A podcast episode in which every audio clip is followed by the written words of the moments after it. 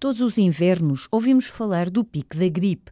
Já alguma vez apanharam uma gripe? Foi na freguesia de São Vicente que arrancou mais uma campanha de vacinação contra a gripe. É uma doença infecciosa provocada por diferentes vírus e que os sintomas mais frequentes são, por exemplo, calafrios ou arrepios, febre, dores de garganta, dores musculares, dores de cabeça, tosse e fadiga.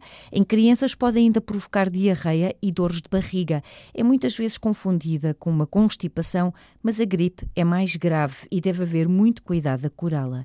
Aqui vão alguns exemplos: proteger contra o frio, hidratar e comer de forma saudável. Há, por exemplo, um contacto do Serviço Nacional de Saúde, chama Saúde 24, que deve ser usado. Pede ajuda a um adulto. Muitas vezes é possível até ser acompanhado pelo telefone.